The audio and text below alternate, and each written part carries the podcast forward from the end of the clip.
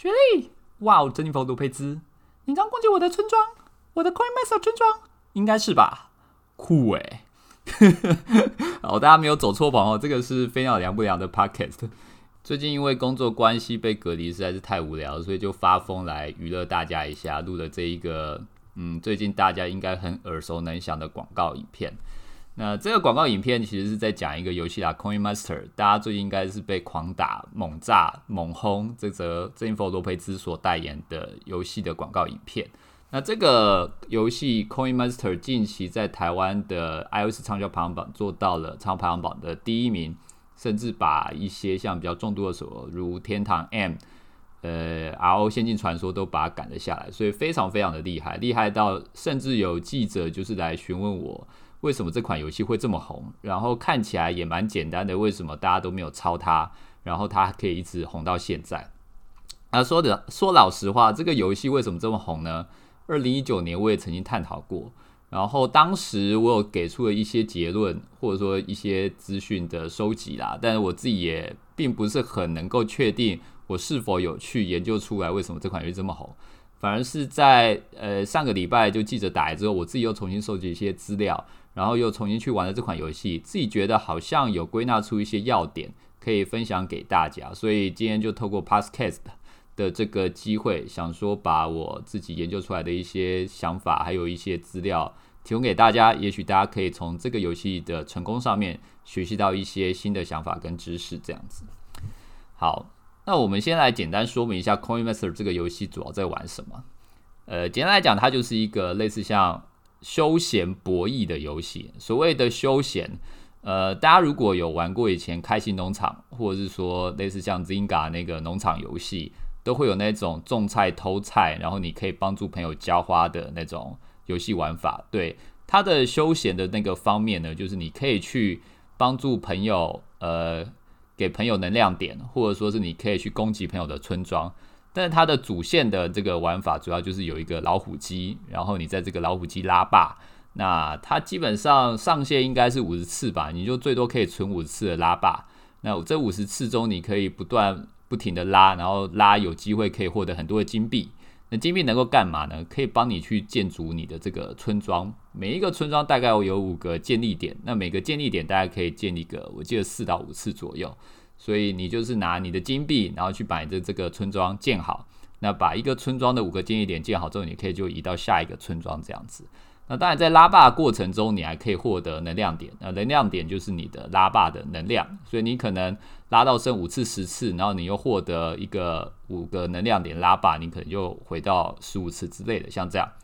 那除此之外呢，你还可以去攻击别人的村庄。那这个就是这个游戏的重点了，就是你可以去攻击你的 Facebook 好朋友村庄，或者说是你随机不认识人的村庄。那通常攻击一次呢，你就可以把他的村庄里面的建筑物，可能他本来建筑了四个，那攻击是变三个之类的。但是每个人最多都可以拥有三个盾牌去挡住别人的攻击。也就是说，你在抽呃你在刷这个老虎机的时候呢，你有可能会拿到这个盾牌。那你最多可以存三个，存三个就是说你可以最多挡住别人的三次攻击，但超过三次，你的攻你的村庄就会被人家给打下来。所以它整个游戏的流程就不断的转盘，转盘你会获得金币，那获得金币你就赶快去建筑你的这个村落啊，在过程中呢，你可能会获得一些攻击点，那它你一获得这个攻击点，它就强制你一定要攻击别人，所以你就会找你 Facebook 的好朋友或者说不认识的人。那当然，呃，通常玩这个游戏大家都会有一些社交的欲望嘛，所以你一定会去攻击你的一些好朋友。那你如果被你的好朋友攻击了，他也会跟你讲，就是说你曾经被谁攻击，你是否要复仇回去。所以它的社交的这个元素就在这里面。那当然，你如果说抽到盾牌，就可以把它囤起来，最多囤三个，然后就可以防守这样子。好，所以呢，它这个游戏呢，最主要就是主线去建立你的村庄。那在社交的部分呢，你就有攻击跟防守的这个部分。那如果你的能量点没有了，你也可以去赠送给别人能量点，或者说邀请其他的朋友进来玩这个游戏，那你就可以获得额外的能量点。所以它的整个游戏的进程呢，其实一直在想办法去促成你的这个社交行为，然后让社交来去带动你的这个主线的进程，这样子。好，好，那这个游戏是否看起来很简单？对，其实如果我这样说明，它跟一般的 RPG 啊，或者说 SLG 策略游戏或者说动作游戏相比，它的架构真的非常非常的简单。但我们可以这样想，就是说，如果当年不管是开心农场或者说 Zynga 的那个农场游戏，他们在 Facebook 能够成功的话，那就代表对于很多的轻度玩家来说，像这种互助帮忙的，或者说特偷菜的这种社交机制，大部分的轻度玩家应该是可以接受的。呃，以前是在电脑，那现在可能是在手机上，大家也可以去接受这件事情，因为这本身就是个很简单的乐趣嘛。你可以去攻击，或者说是去炫耀你刚刚攻击了谁这件事情，就譬如说。呃，我可能被小美攻击了，然后我觉得很生气，然后我又去攻击了小美。那这样我们在日常生活就有一个话题说，呃，就像广告里面讲，小美，你刚攻击我的村庄。小美说，呃，是的，你就是为了这件事来告诉我吗？那我们就有一个话题可以聊啦。那所以它其实就有点像社交平台一样，就是大家在上面做一些呃，我们看起来有点无意义的事情，但是这些东西策这些东西都是促成他在社交上的一些话题及乐趣啦。好。那我觉得它在设计上也有一些蛮精巧的一些部分，除了社交这个部分，我们刚刚讲就是偷菜呀，或者说互助这件事情，我们从以前农场游戏就知道这个东西是轻度玩家可以吃的。但除了这个东西以外，它又加入了老虎机的这个博弈机制。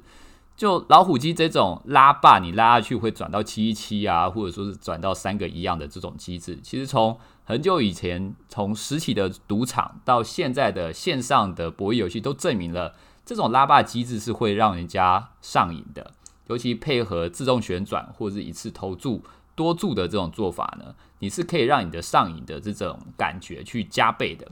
所以像以前这种偷菜游戏，它的上瘾机制可能没有这么的好，但你配上老老虎机的这个机制，这种博弈机制，你久的会很习惯这种拉霸的行为，你会习惯说，我今天一定要拉到霸，或者说我今天一定要去想办法赚到这个金钱，然后用这个金钱呢去盖我的村庄。而他在村庄跟盾牌的设计上也蛮有巧思的，尤其是他只给你三个盾牌，所以当你在玩游戏的时候呢，你会发现，如果你现在盖这个村庄，你盖完了，你盖到一半，结果你发现你还剩下可能有几百万的金币，你没有足够去把你的村庄一次都盖完的话，那甚至你的盾牌刚好也没有的话，你就会觉得说啊，当我如果现在离开游戏再回来，我的村庄可能就毁了。那我是不是要花一点小钱去买我的盾牌，或者说花一些钱去买我的能量点数，或者花一些钱去买我的金币呢？尤其是你每次转能量点，这个游戏很奸诈，就会跳出一个 pop out 的 banner 弹窗讯息，跟你讲说你现在储值多少钱，你就又可以获得几十个能量点。那你把它点掉之后，他就跟你讲说，好，你不花钱没关系，但你现在邀请多少个好友，你就可以另外再获得能量点。那我相信大部分的免费玩家，你不想花钱的话，你一定会去拼命的邀请好友嘛。那当你去邀请很多的好友的话的时候呢，又有很多的好友会愿意进来，那就形成你更多的这个社交的群体在里面。那当你玩这个游戏，你就会发现，诶，我有五个、十个、二十个、三十个好友，不断的因为我想要这种免费的能量点被我拉进来，然后我攻击他们，他们也会攻击我。久而久之，这个游戏本身就形成像 Facebook 或者 Instagram 这样的社交平台一样。它是有一定的社交性在里面的，而且人越多呢，你在上面的社交资本就越雄厚，你就会觉得这个平台你是离不开的，因为你每天在上面都可以跟好友有一些互动，然后甚至有一些共同的话题，大家在讨论，就是说你攻击我还是我攻击你这些事情。那另外这个游戏呢，呃，我觉得很特别的一点就是说，当你的人数越多的时候呢，其实它就会有一定的。盲从行为，就像现在大家都在讨论珍妮佛多佩这这个 这这个广告一样。就你现在如果身边的越来越多朋友都在玩这个游戏，大家一定会想要看看，那这个游戏到底是什么？就这个就是所谓的排队理论。就像你在星光三月，你看到十个人排一个莫名其妙的店，你不会有感觉。但当你看到有五十人排的时候，你可能就想要探头探脑。那甚至当你有七十人在排的时候，可能我有些朋友，甚至我老婆，可能就直接就去排队了，就他们不管。他卖的是什么东西？反正只要排队必有好处，但要触及每个人去认知到排队必有好处的那个阈值啊，是不一样的。就有人可能看到五个人排队就会冲上去，有人可能看到十个人就排队就会冲上去。但不管怎么样，越多人排队会去触发的那个阈值啊，去触发的那个人数会越多，所以它的滚雪球效应在后来会越来越多的。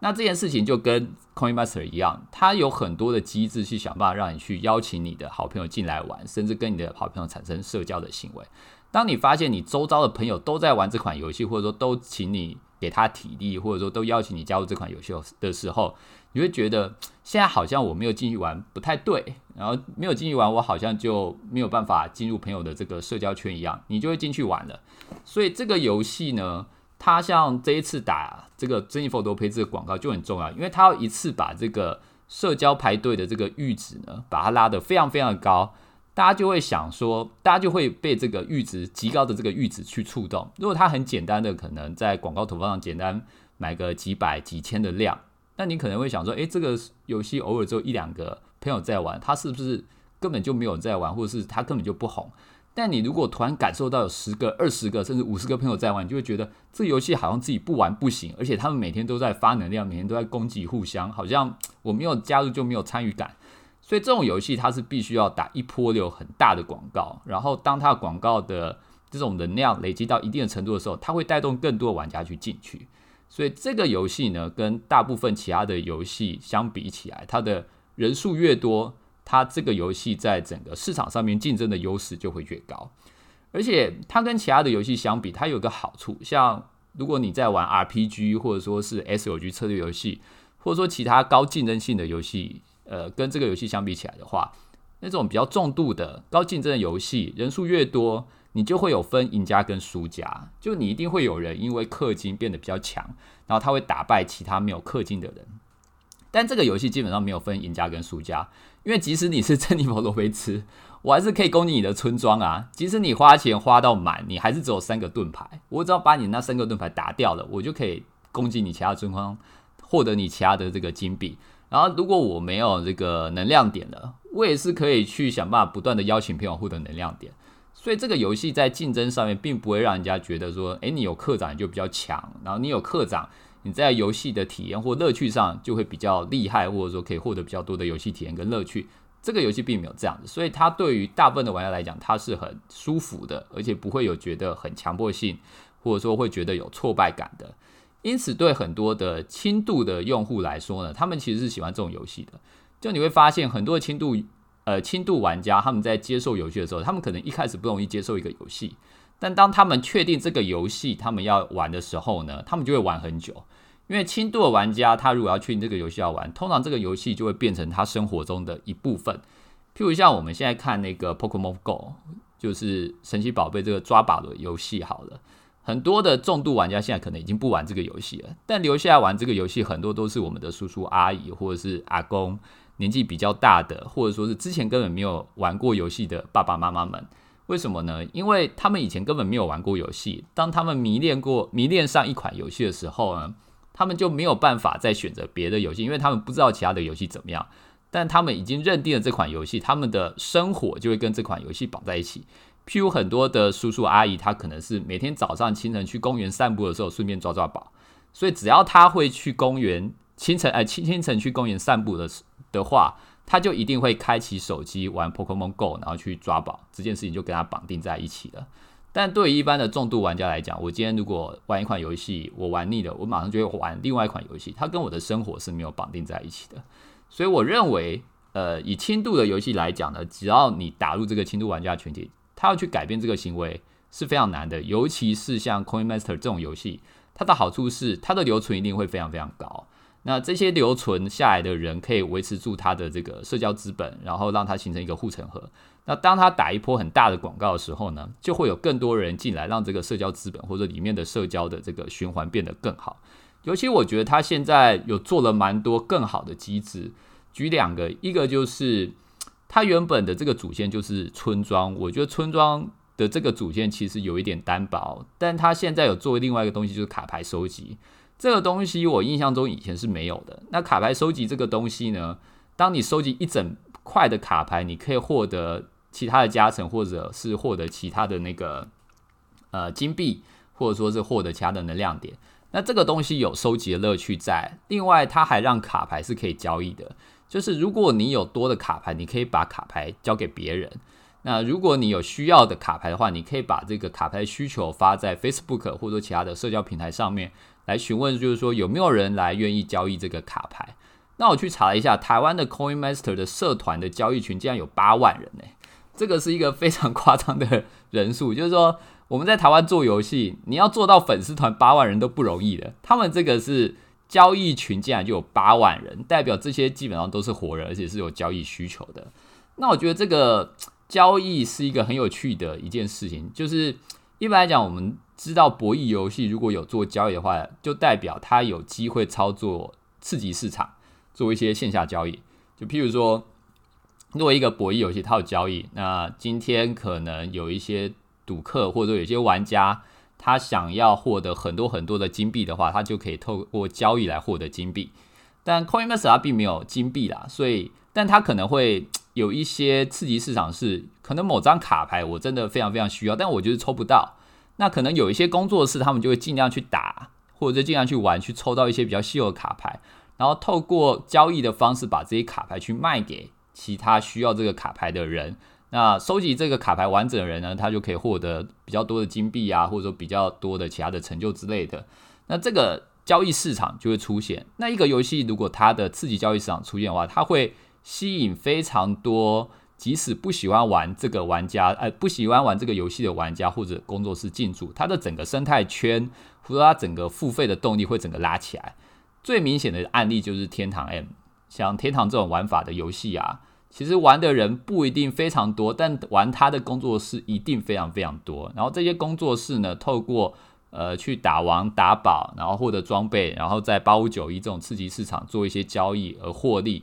那有钱但是没时间的人呢，也会透过八五九一去获得这些工作室所打到的这些虚宝，而形成了一个非常严谨的一个交易的系统的这个循环。那我目前看起来，Coin Master 好像它也有往这个地方去做发展。所以，这对于它整个游戏的留存以及付费的帮助，我认为是非常非常大的。然后，它现在又有做一个宠物系统，这个宠物系统对于呃玩家的培养或者说目标性来讲，我认为有一定的加成。所以，它整个游戏已经脱离当初我研究那种基本的老虎机加社交这个玩法，它做了很多的新的支线，包含我刚刚讲到的交易以及譬如说宠物的培养。这几个不同的支线，其实可以让这个整个游戏变得更完整。好，那我们讲完这个游戏的机制之后呢，我们来简单介绍一下 Coin Master 这个游戏的一些历史。好了，就这个游戏很有趣哦。它在二零一一年那个时候推出的时候，其实它做了蛮多次的改版都没有成功，而且热度也没有做起来。那我们那个时候，我那个时候在看的时候，我其实是猜测这个游戏可能已经快要被放弃了，因为。它在二零一四年以前呢，其实并没有做太多的更新。然后在二零一四年呢，在以色列，因为 Coin Master 也是以色列厂商，在以色列另外有一个厂商，他们做另外一款游戏叫 Parrot Kings，然后就是做这种类似社交博弈的游戏，但是他们不是做老虎机，他们是做转盘。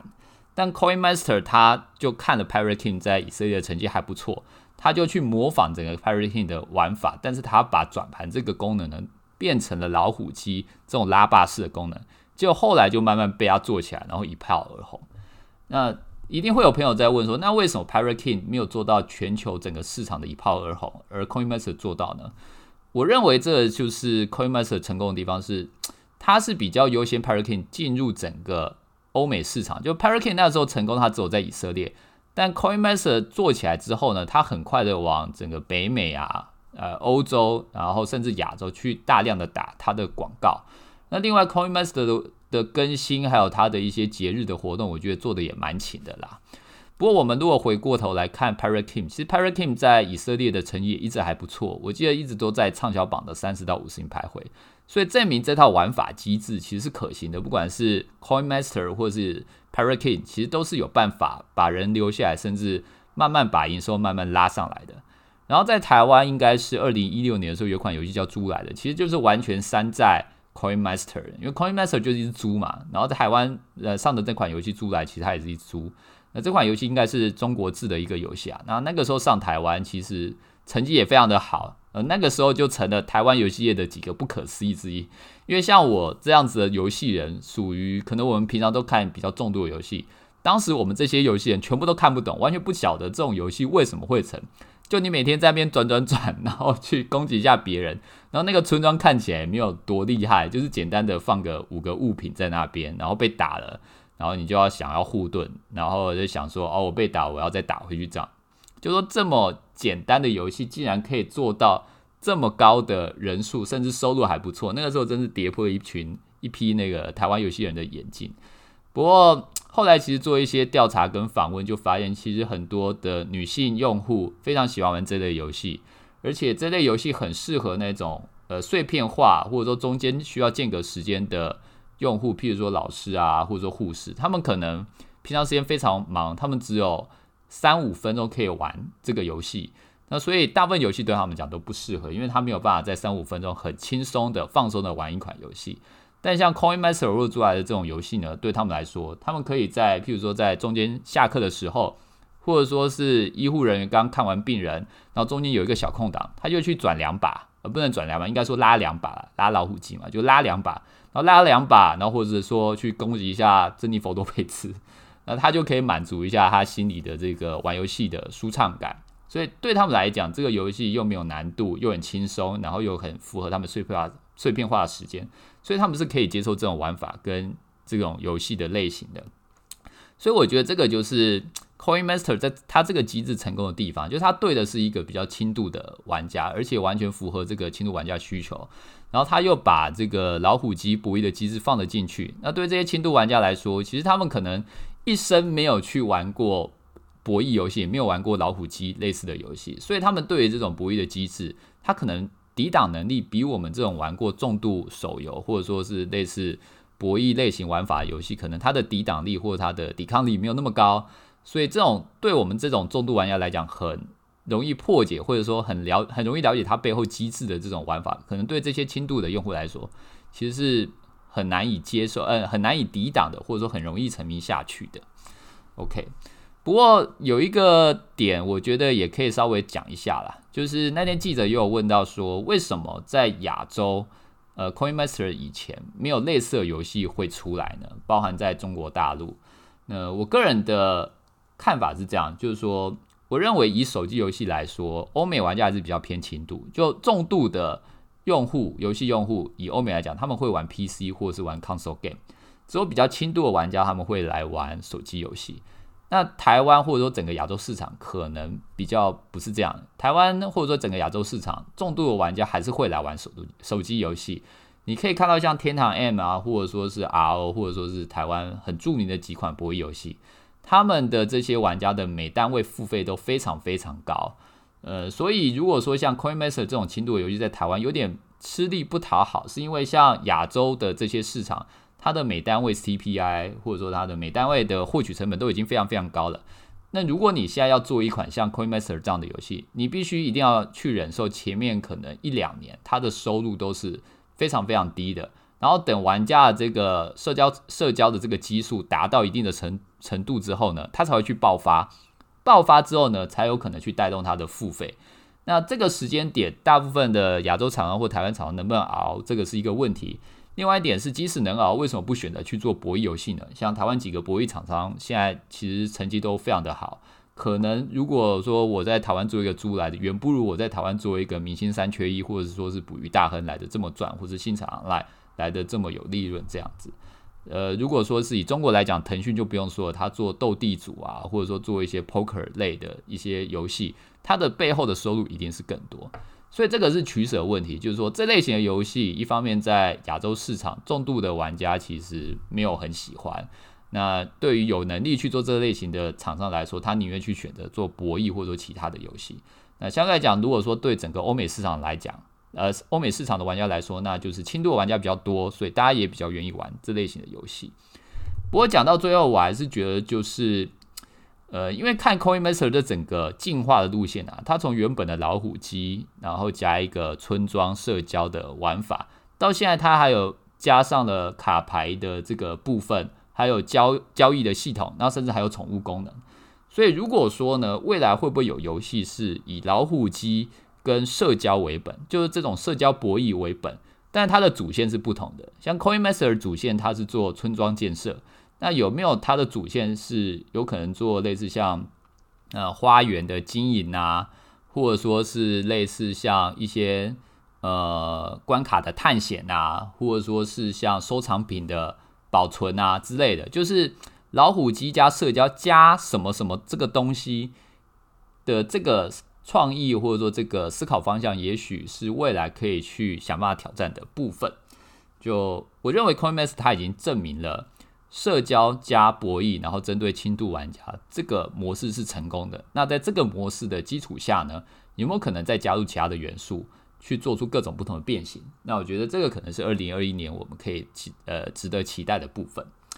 好，那今天就是关于 CoinMaster 的一些介绍。如果大家有兴趣的话，也不妨来我的粉丝团，大家彼此交流一下。好，那就这样了，我要去攻击珍妮佛罗培兹的村庄了。谢谢大家，拜拜。